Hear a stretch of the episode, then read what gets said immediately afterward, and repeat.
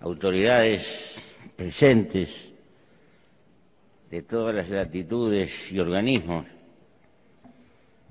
muchas gracias. Y muchas gracias nuestro agradecimiento al pueblo de Brasil y a su señora presidenta. Y muchas gracias a la buena fe que seguramente han manifestado todos los oradores que me precedieron. Eh, y expresamos la, la íntima voluntad como gobernantes de acompañar todos los acuerdos que esta nuestra pobre humanidad pueda suscribir. Sin embargo, permítasenos hacernos algunas preguntas en voz alta. Toda la tarde se ha estado hablando del desarrollo sustentable y de sacar a inmensas masas de la pobreza. ¿Qué es lo que aletea en nuestras cabezas? El modelo de desarrollo y de consumo es el actual de las sociedades ricas. Me hago esta pregunta, ¿qué le pasaría a este planeta si los hindúes tuvieran la misma proporción de autos por familia que tienen los alemanes? ¿Cuánto oxígeno nos quedaría? Para poder respirar. Más claro, el mundo tiene los elementos hoy materiales como para hacer posible que siete mil, ocho mil millones de personas puedan tener el mismo grado de consumo y de despilfarro que tienen las más opulentas sociedades occidentales, ¿será posible? ¿O tendremos que darnos algún día otro tipo de discusión?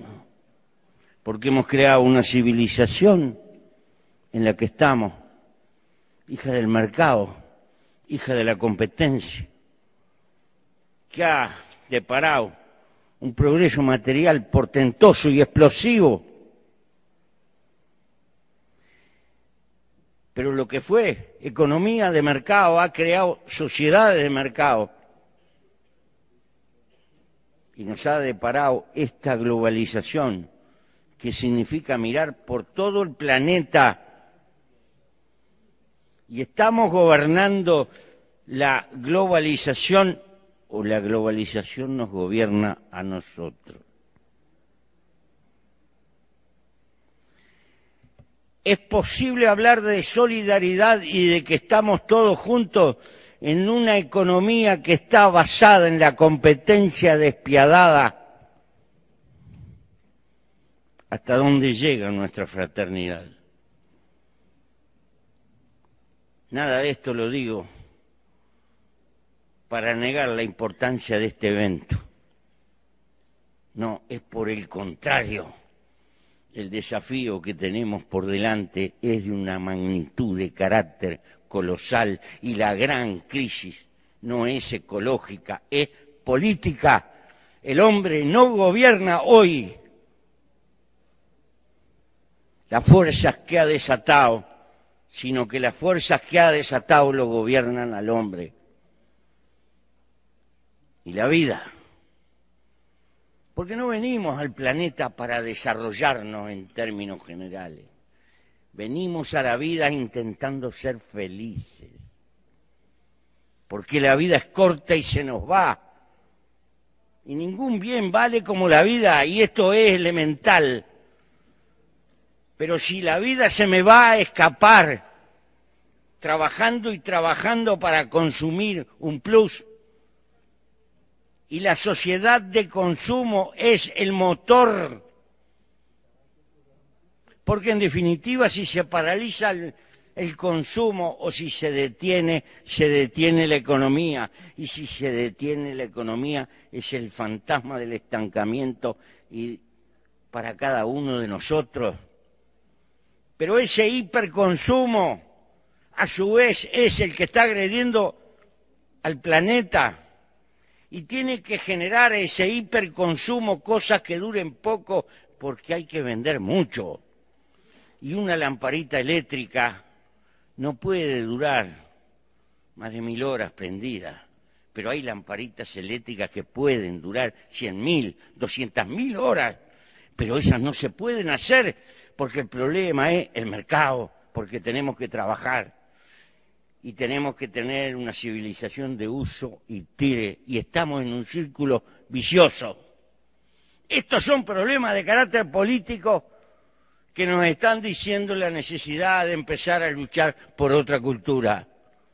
No se trata de plantearnos volver al hombre de las cavernas, ni tener un monumento del atraso, es que no podemos indefinidamente continuar gobernados por el mercado, sino que tenemos que gobernar el mercado.